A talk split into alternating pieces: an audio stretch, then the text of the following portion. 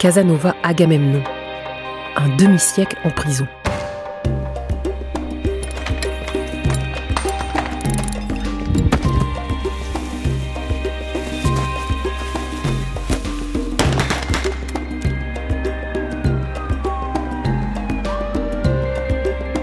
Vous écoutez Archipel du crime.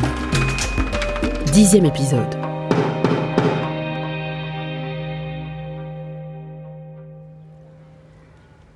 1er juillet 2020, c'est le matin. Un SUV noir sort de la prison du port à La Réunion. Des journalistes filment la scène, ils trépignent. Celui qu'ils attendent est assis sur le siège passager. Il a le crâne rasé, de grands yeux bleus, un polo ajusté qui fait ressortir sa carrure massive et autour du cou une chaîne en or qui brille. On ne voit pas le tatouage sur son avant-bras gauche, celui qui est consigné dans sa fiche pénale, une grappe de raisin et une bougie enroulée d'un serpent. Il ne fait absolument pas son âge, 70 ans. Son nom, les Réunionnais le connaissent par cœur, il s'agit de Casanova Agamemnon, un meurtrier récidiviste devenu l'un des plus anciens détenus de France. Nous allons vous raconter la vie de cet homme, au parcours hors norme qui aura passé près d'un demi-siècle derrière les verrous sans jamais devenir fou. Sur la petite île française de l'océan Indien, on l'a longtemps présenté comme l'ennemi public numéro un à cause d'un premier meurtre commis en 1969. Cette année-là, il a tué son patron.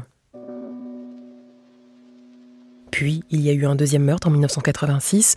Il a tué son frère avant de partir dans une cavale rocambolesque. Mais ces dernières années, s'il a fait parler de lui, c'est parce que la machine judiciaire avait fini par l'oublier en prison.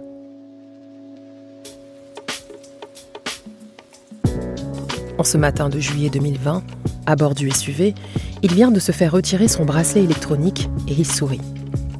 C'est sa femme qui conduit le véhicule. Ils se sont mariés en prison. L'homme est de riante humeur, il répond aux journalistes et plaisante avec eux. Ça y est, vous êtes enfin libre demande un journaliste. Le sourire en coin avec cette pointe d'ironie qui le caractérise, Agamemnon répond de sa voix grave. Ouais, euh, enfin libre, entre guillemets. En effet, l'homme reste placé sous contrôle judiciaire. L'humour, c'est sans doute ce qui l'a aidé à tenir, selon ses avocats. Il est rare de passer des décennies enfermé sans séquelles psychiatriques graves, comme Pierre Juste Marnier en Martinique, dont on vous a raconté l'histoire dans le premier épisode de ce podcast. Mais alors, comment Casanova Agamemnon est-il devenu un des plus anciens détenus de France? Il faut d'abord remonter à la fin des années 1960 à La Réunion. En 1969, le beau jeune homme a 19 ans. Il travaille comme aide cuisinier dans un restaurant de Saint-Denis, le chef-lieu du département. Le restaurant s'appelle Le Cheval Blanc et il est tenu par monsieur Paul Potin. Le patron est blanc, ses employés sont noirs. C'est un schéma assez classique dans ce département encore très marqué par le passé colonial. Casanova, lui, a grandi dans un milieu modeste, dans une fratrie de cinq frères et sœurs, à Saint-Benoît, dans l'est de l'île. Il a aidé sa mère dans les travaux ménagers et son père au champ. À 15 ans, il est placé en maison de redressement où il se montre violent. Puis il enchaîne les petits boulots dans la restauration, dont celui décroché au cheval blanc avec Monsieur Potin. Les relations avec son patron sont exécrables. Paul Potin le renvoie une première fois parce qu'il découvre que son employé entretient une liaison avec la femme de ménage. Car s'il y a peut-être une seule chose que Casanova partage avec son homonyme vénitien, le libertin Giacomo Casanova, c'est qu'il plaît aux femmes. Casanova réintègre l'équipe du Cheval Blanc quelques mois plus tard. Et c'est à son retour que les choses vont dégénérer. Son patron le soupçonne cette fois d'avoir volé dans la caisse, il le licencie à nouveau. Le crime qui fait basculer la vie de Casanova Agamemnon se déroule le 9 mai 1969. Le jeune bénédictin s'est installé à Saint-Denis où il a trouvé une place en tant qu'aide cuisinier dans un restaurant de la rue Maréchal Leclerc. Rapidement accusé de vol, Casanova Agamemnon est renvoyé. Mais au moment de toucher son dernier salaire, il s'estime lésé. Le ton monte avec la patronne. Le jeune homme l'agresse violemment avec un tesson de bouteille. Les relations avec ses employeurs ne sont plus possibles. Dans la nuit du 8 au 9 mai 1969, Casanova Agamemnon attend son patron à la sortie du restaurant, armé d'un couteau. Il est environ 2 heures du matin. Il dira plus tard qu'il voulait simplement l'intimider, mais le ton monte et Paul Potin est poignardé au cœur. Il mourra quasi instantanément. Casanova Agamemnon est très vite arrêté. Son procès aux assises se tiendra en octobre 1970 à Saint-Denis de la Réunion. Il tentera de convaincre les jurés qu'il voulait juste faire peur à sa victime, mais il sera tout de même condamné pour assassinat, donc pour meurtre avec préméditation. À l'époque, il a 20 ans. Il est encore mineur au regard de la loi. Pour encore quelques années, la majorité fixée en France à 21 ans. C'est probablement ce qui l'a sauvé de la guillotine. Mais il écope de la perpétuité. Pour son avocat, maître Benoît David, c'est un verdict très sévère. Certes, il a tué, mais sans torture, sans acte de barbarie. Un an plus tard, Casanova Agamemnon se fait la belle, profitant de l'évasion d'autres détenus de la vieille prison Juliette Dodu. Mais sans aucun réseau pour pouvoir quitter l'île incognito, il est rattrapé au bout d'une semaine. Deux ans d'emprisonnement supplémentaire viennent alourdir son casier judiciaire. À partir de cet épisode, l'administration pénitentiaire le considère comme un prisonnier à risque. En 1973, il est transféré dans l'Hexagone où il va connaître le même régime carcéral que les plus grands criminels, comme Jacques Mérine. Il fait le tour des QHS, les quartiers haute sécurité, à Fresnes, à Lisieux, à Clairvaux, à Tulle, Nîmes, Mende, Gradignan. Il ne revient à La Réunion qu'en 1984. L'année suivante, il fait une demande de remise en liberté qui lui est accordée. Le 2 juillet 1985, Casanova Agamemnon est donc placé en liberté conditionnelle. Après 15 ans derrière les barreaux, tout lui paraît changé. Il ne reconnaît plus son île natale. Il travaille comme concierge dans un immeuble. Il est un peu déboussolé. Il est d'autant plus perdu que ses deux parents, Armand et Raymond, sont morts pendant sa détention des différends éclatent avec ses frères et sœurs au sujet de la répartition des terres et des biens reçus en héritage. Les tensions s'aggravent en particulier avec son frère Joseph à propos de leur maison du quartier de Bras-Fusil à Saint-Benoît. Cette maison, c'est le seul pied-à-terre qui lui reste. Casanova y vit seul et refuse d'en être délogé alors que les autres souhaitent la vendre. C'est dans ce contexte que Joseph Agamemnon répète à qui veut l'entendre qu'il mettrait volontiers deux balles dans le crâne de son frère s'il avait un pistolet. Attardons-nous un instant sur le patronyme des deux frères. Agamemnon, comme ce héros de la mythologie grecque. Ce nom dit quelque chose de l'histoire des plantations à La Réunion. Il n'était pas rare que les maîtres attribuent à leurs esclaves des noms tirés de l'Antiquité. On ne connaît pas précisément le passé de la famille de Casanova et Joseph Agamemnon, mais il y a fort à parier que leur nom vient de là, de l'esclavage. Et pour l'experte psychologue Geneviève Payette, c'est important de le noter. Aux personnes auxquelles on avait euh, pris toute identité, tout repère, euh, toute origine, eh bien, euh, elles se sont trouvées, retrouvées avec l'attribution d'un nom qui leur était franchement étranger. Et cette violence, on a voulu que ce soit une violence qui se transmette. Et du coup, de génération en génération, on a vu arriver des noms qui étaient ou bien des noms d'objets, ou bien des noms effectivement de la Grèce euh, et des noms de mythes parfois, ou de l'histoire gréco-romaine. Et euh, je, crois que on a, on a transmis quelque chose du registre de la violence à ce moment-là. En 1986 donc, Casanova et Agamemnon se sont menacés par son frère. Il se procure un petit revolver trafiqué pouvant tirer des balles de 22 longs rifles. Et le 26 février, tout bascule.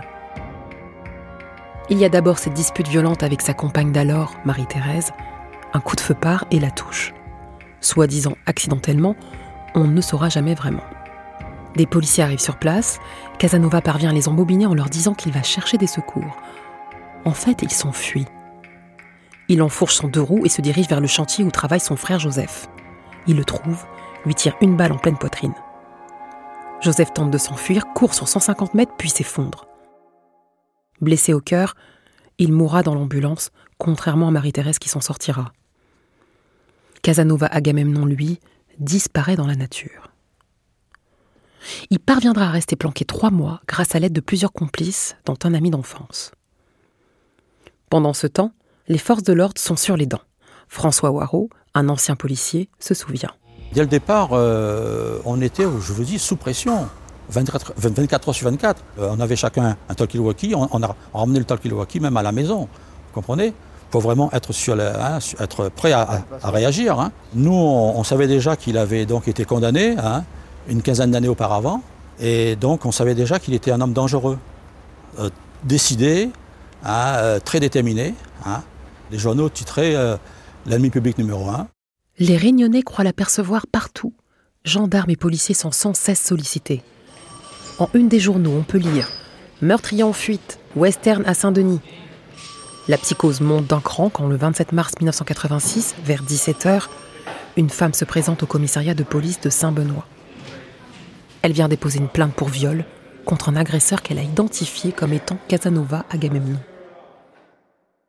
Il se trouve que cette dame est l'épouse d'un policier de ce commissariat.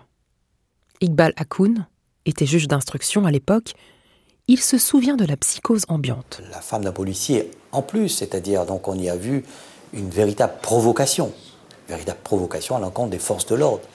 Donc là, euh, le climat a, a, changé. On était déjà dans la psychose, mais là, il y a eu euh, véritablement, peut-être pas une panique, mais presque. Même le procureur de la République, Jacques Chiano, est convaincu que Casanova Agamemnon va le menacer lui. Il obtient une protection et même une autorisation de port d'armes. Après presque trois mois de cavale, Agamemnon est repéré à Saint-Benoît, chemin le Conardel.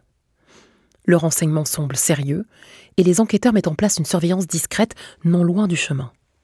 Au milieu des champs de canne, les voilà qui font le guet sous la pluie. Dans la nuit du 17 au 18 mai, ils aperçoivent un individu de grande taille.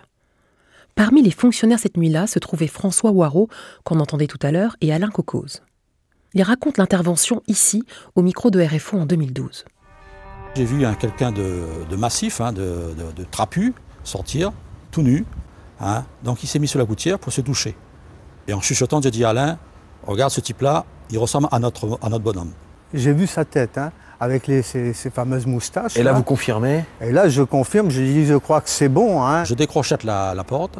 Tous les deux, on se met sur le chemin pour l'empêcher donc d'aller à droite, à gauche et dans le champ de en face. Et puis, avec une lampe torche, je l'éclaire. C'est là que je lui, mets, je lui dis les sommations. Je dis Agamemnon, police. Agamemnon, je t'ai reconnu, bouge pas. Alors là, il était surpris. Il a commencé à, à reculer vers la porte d'entrée. C'est là que j'ai tiré à deux reprises pour le blesser, pour le neutraliser. On entre à l'intérieur et là je découvre Agamemnon allongé sur un matelas avec du sang un peu partout. Et c'est là qu'il me dit, il s'adresse à moi, Monsieur l'inspecteur, achève-moi. Achève-moi. Je dis non, moi j'ai fait mon travail, j'étais arrêté, ça s'arrête là. Au journal du soir de RFO, on voit longuement les images de Casanova étendu, les pieds ensanglantés qui dépassent de la civière. 4h30 ce matin, Agamemnon, qui sortait de la case, ne répondait pas aux sommations des trois policiers en faction qui tiraient à deux reprises. Le fugitif répliquait, puis blessé aux cuisses, il tentait de se suicider en se tirant deux balles dans la tête. Agamemnon était transporté à la clinique de Saint-Benoît. Les radios révélaient que ses blessures à la tête étaient sans gravité qu'à l'arme, un pistolet d'alarme et de petit calibre. Une fois rétabli, Casanova Agamemnon est placé à la maison d'arrêt de La Réunion. Il est soumis à un régime de surveillance vidéo 24 heures sur 24, encore plus strict qu'au temps des quartiers de haute sécurité en métropole. Son deuxième procès aux assises s'ouvre deux ans plus tard, en juillet 1988. Des centaines de réunionnais veulent y assister un peu comme au jeu du cirque. Dans le prétoire, l'accusé reste calme pendant les deux jours d'audience. Ses victimes présumées, Marie-Thérèse, son ancienne compagne, et Marie-Claire, la femme qui l'accuse de viol, ne font pas le poids face à la défense de Casanova Agamemnon. Ce dernier réfute les faits qui lui sont reprochés. Il parlera d'un coup de feu accidentel pour Marie-Thérèse et reconnaîtra une relation consentie avec l'épouse du policier. Son avocat nous affirmera des années plus tard que Marie-Claire était sa maîtresse et tiendra à préciser que Casanova Agamemnon n'avait absolument pas le profil d'un violeur. Mais revenons au procès. Voilà comment un journaliste décrit l'accusé dans l'émission télé sur les lieux du crime. Bel homme, belle prestance et quelqu'un qui a un regard déterminé. Il poursuit. Difficile d'imaginer que l'homme costumé et cravaté a la quantité de sang sur les mains qu'on lui reproche. Solennité, calme. À aucun moment il ne s'emportera. À aucun moment il ne manquera de respect à qui que ce soit, pas même au moment du réquisitoire. Le réquisitoire, pourtant, ne restera pas comme un exemple d'argumentaire mesuré. L'avocat général parlera de Casanova Agamemnon comme d'une bête féroce difficile à abattre. Les avocats de la défense, eux, demanderont au juré de ne pas enterrer vivant l'accusé une seconde fois. Après deux heures de délibération, il sera condamné à dix ans de réclusion pour le meurtre de son frère et acquitté pour le viol et la tentative de meurtre. Dix ans, c'est plutôt clément. Mais il n'y a pas que ces dix ans. Cette nouvelle peine vient réactiver sa condamnation à la perpétuité prononcée en 1970 pour le meurtre de son patron. On est en 1988. Casanova Agamemnon a 48 ans, et l'horizon de sortie de prison est encore très loin. Rapidement, il est de nouveau transféré dans l'Hexagone, sous prétexte qu'il n'y a pas de centre pénitentiaire suffisamment sécurisé à La Réunion. Il se retrouve à Fresnes, à Lannemezan, de nouveau à Fresnes, puis à la maison centrale de Saint-Maur et encore à Val-de-Reuil en Normandie. À partir des années 2000, il multiplie les demandes de libération conditionnelle et de transfèrement à La Réunion. Tout condamné y a droit. Être condamné à perpétuité ne veut pas dire rester en prison à vie. Mais ces demandes sont systématiquement rejetées. On lui reproche sa froideur, son manque d'empathie. On souligne aussi qu'il conviendrait de préparer un projet de sortie dans son département d'origine, tout en lui refusant de rentrer à La Réunion. On lui reproche également de ne pas travailler en prison. Il s'en défend. Il répond que par le passé, il a exercé plusieurs jobs en détention pour indemniser ses victimes, mais il affirme que l'administration pénitentiaire aurait détourné 53 000 francs lui appartenant. Il prend donc la décision de ne plus travailler. Il occupe ses journées à faire du sport, beaucoup de musculation. Il lit des magazines d'actualité et de nature notamment, et il regarde des reportages à la télévision. De l'avis de ses avocats, sa force de caractère l'a aidé à tenir. Des parloirs, il n'en a que très rarement. Ses proches vivent trop loin. Malgré tout, un ami d'enfance, Jean-Claude Naged, essaye de venir lui rendre visite tous les ans. Le comportement de Casanova Agamemnon reste correct l'administration pénitentiaire relève une douzaine d'incidents en 47 ans de détention.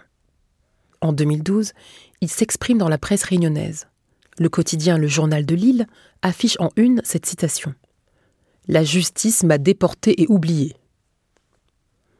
C'est au même moment que Casanova Agamemnon prend contact avec l'avocat Benoît David, dont lui a parlé un autre prisonnier. Benoît David est connu des détenus longue peine. Il a fait du droit pénitentiaire l'une de ses spécialités.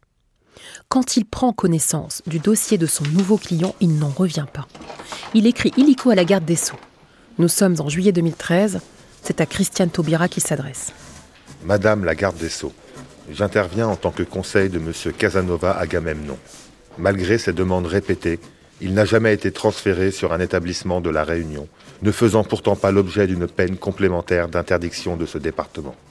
Monsieur Agamemnon n'a aucune famille en métropole. Il est entré en détention à l'âge de 19 ans. Il en a aujourd'hui 63. Ce maintien en détention, qui relève d'une décision judiciaire, est une violation de l'article 3 de la Convention européenne des droits de l'homme, en raison notamment de la violation de l'article 8 de la CEDH. Monsieur Agamemnon entend donc engager la responsabilité de l'État et sollicite une indemnisation préalable de 100 000 euros.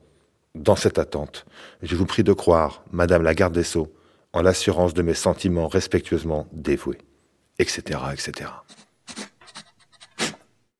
Benoît David invoque dans ce courrier deux articles de la Convention européenne des droits de l'homme. L'article 3 que voici. Nul ne peut être soumis à la torture ni à des peines ou traitements inhumains ou dégradants. Et l'article 8. Toute personne a droit au respect de sa vie privée et familiale. Cette lettre va tout changer. Casanova ne touchera pas les 100 000 euros en question, mais la bonne nouvelle tombe tout de même en octobre 2013. Changement d'affectation. Agamemnon va pouvoir purger sa peine à La Réunion, à la prison du port. Et le 25 mars 2014, l'info fait l'ouverture du JT du soir sur Réunion Première. Bienvenue dans cette édition. Avant de parler politique, l'image du jour avec le retour au pays de Casanova Agamemnon. Il était incarcéré en métropole depuis 25 ans. Ses premiers pas à nouveau sur son île natale, c'était tout à l'heure à l'aéroport Roland-Garros. Casanova Agamemnon, entouré de plusieurs gendarmes, apparaît en survêtement noir, bleu et vert. Aussitôt descendu de l'avion, il est embarqué à bord d'un fourgon, direction sa nouvelle cellule. Il lui faudra attendre encore cinq ans et essuyer plusieurs refus avant de pouvoir sortir. Entre-temps, ses proches montent un comité de soutien. À sa tête, l'une de ses petites cousines éloignées, Nadège Lomont. Au fil de ses visites au parloir, cette mère de deux enfants, divorcée, tombe amoureuse de Casanova Agamemnon. Elle avouera ses sentiments en septembre 2014. Casanova demande à réfléchir il lui dit qu'il est enfermé et qu'il n'a pas de vie et qu'il ne voudrait pas lui faire du mal. Leur histoire d'amour débute en 2015 et ils se marient en novembre 2017. À la prison du port, le jour des noces, elle porte une belle robe bustier bleu outre-mer. Son mari, lui, arbore une chemise blanche et une cravate bleue. Le 2 mars 2019, lors de sa toute première permission de sortie d'une journée, c'est donc aux côtés de sa femme Nadège qu'apparaît Casanova Agamemnon. Il décrit ses premières sensations aux nombreux journalistes présents pour l'occasion. J'ai passé une bonne journée, une bonne matinée. On me retrouver en famille avec les amis, c'est extraordinaire. Je suis entré un peu dans la mer. Après 33 ans, senti un peu l'eau de mer sur ma peau, ce qui m'a fait du bien. Mais il manque un peu de conditions physiques quand même. J'ai roulé sur des routes que j'avais jamais vues, ça c'est sûr. Il y a beaucoup de constructions euh, que j'ai jamais vues. C'est comme au téléphone portable. C'est comme si on me demande de parler chinois là. c'est exactement pareil. Cette même voix chaude et rigolarde, on l'entendra à nouveau quatre mois plus tard, quand il sera placé sous surveillance avec un bracelet électronique. Il fait ses premiers pas d'homme libre après 49 ans derrière les barreaux, et s'exprime sans filtre au micro de Réunion Première. Content de retrouver la liberté, mais c'est tout. Enfin, je quitte quand même cette merde-là pour parler franchement. je sais qu'il faut respecter toutes les interdictions. Et je sais que je suis en bracelet, donc euh, la moindre, la moindre erreur, euh, il y a la révocation directe derrière, quoi, pour recommencer à zéro. Donc je ne prendre quand même pas ce risque-là. Casanova Agamemnon se tient à carreau. Sa libération conditionnelle n'est pas révoquée.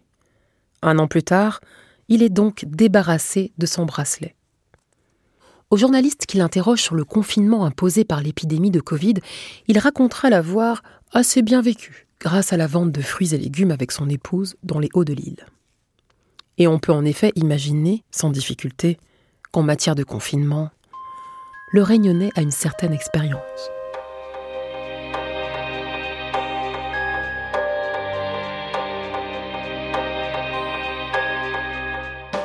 Vous venez d'écouter Archipel du crime. Dans le prochain épisode, nous allons en Guyane pour revenir sur le meurtre de deux militaires français victimes d'une guerre entre chercheurs d'or. Archipel du crime est une production originale d'Initial Studio avec la participation de France Télévisions. Elle a été écrite par Léa Santacross, réalisée, montée et mixée par Arnaud Forest et Karen Bunn. La musique et le sound design sont signés Samuel Hirsch. La production et la direction éditoriale ont été assurées par Elisa Mignot, la production déléguée par Marc Silam. Et c'est la voix de Stana Romiak qui vous a raconté cette histoire.